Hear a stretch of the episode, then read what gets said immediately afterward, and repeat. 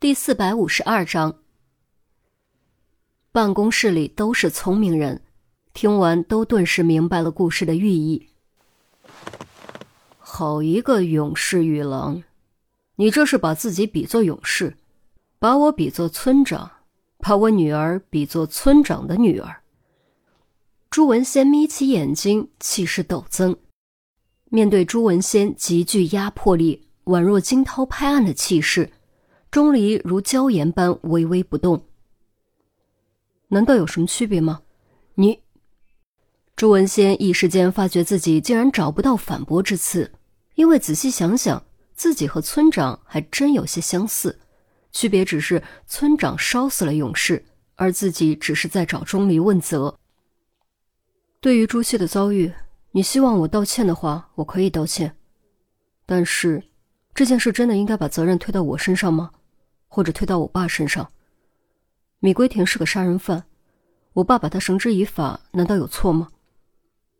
是，我爸是因此得罪了他，让他怀恨在心，意欲报复，并导致了这件事的发生。可是这不能成为归罪于我或者我爸的理由。我和我爸都是在做正确的事，仅此而已。钟离讲完故事之后，终于说出了自己的肺腑之言。于西和严威用惊愕的眼神看着钟离，都有种刮目相看的感觉。这种不直接争执、通过故事隐喻的表达方式，钟离是怎么学会的？这家伙怎么可能学得会？难道是传说中的突然开窍？朱市长，我是本市刑侦大队刑警于西，请您容许我说几句。于西适时开口。算是给了朱文仙一个台阶。朱文仙重重哼了一声，看向于西：“说吧。虽然事情发生时我不在场，到后来我也充分了解过，当时米龟田挟持朱令千金，是为了用他交换钟离，而钟离完全可以选择自保拒绝。说句不好听的，谁的命都没有自己的重要。如果钟离自私一点，胆小一点。”令千金可能就已经那什么了，可是钟离没有那么做，他主动用自己交换了令千金，正因为如此，令千金才得以脱离危险。从这个角度上说，令千金的命是钟离救的。闻言，朱文宪怒道：“难道我还得感谢他救了我女儿？应不应该感谢，我无权知会。但从一个旁观者的角度，我觉得至少不应该责难。”没有人希望发生这种事，这种事的责任也不在钟离，反倒是因为钟离这件事才得以善了，没有造成任何无辜人员伤亡。于西接着说，朱文先坐了回去，撇过头没有说话。于西叹了口气：“朱市长，如果您当时在场，看到钟离是如何冷静应对，和米龟田斗智斗勇，也许您就不会认为错在钟离了。”当时他真的好几次差点就没命了。朱文先闷了一肚子气，却发不出来，想要的说辞一句用不上，预想的场景一个没发生。他本来是来问责，结果变成了他被质问，这叫什么事？杨威老成，左右看看，赶紧打圆场，将茶杯端到朱文仙面前。朱市长，您先喝口水消消气。年轻人说话气盛，不知分寸，您千万别和他们一般见识。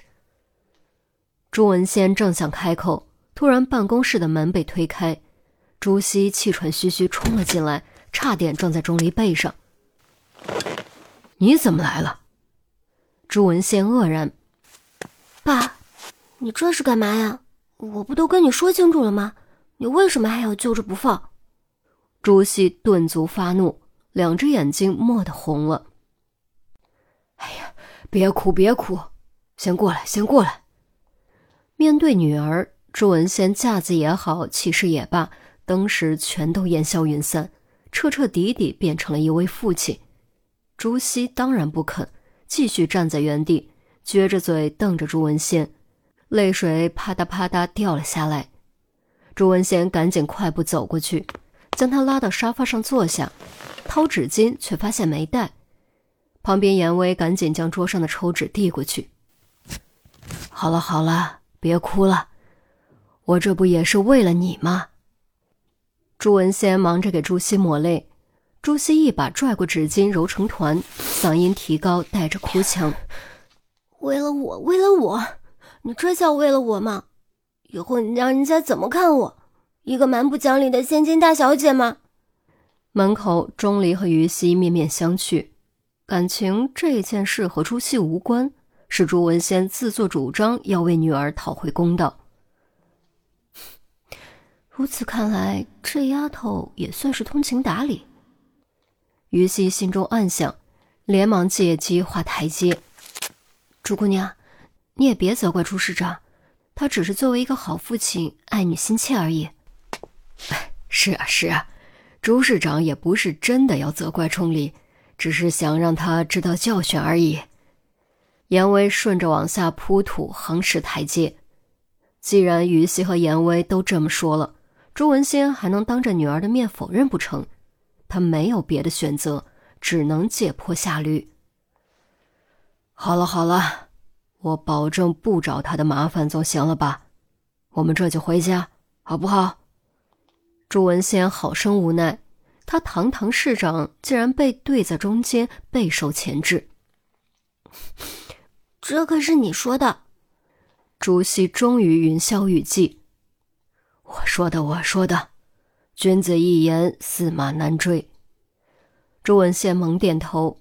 朱熹吸了吸鼻子，起身走到钟离面前。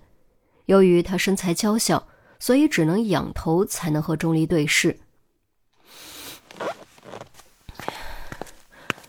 我替我爸给你道歉，真不是我让他来找你麻烦的。嗯，钟离忽然有点局促，不知道该说什么，只能轻轻嗯了一声。手术室发生的事，虽然现在想起来还是很害怕，但我知道不能怪你，反倒应该感谢你，是你救了我，谢谢。朱熹突然深鞠一躬，钟离登时有点措手不及。那件事他不认为错在自己，也不觉得自己需要任何人感谢，却没想到朱熹竟然会给自己鞠躬致谢。今天的事真是对不起，有机会的话，改天我请你吃饭。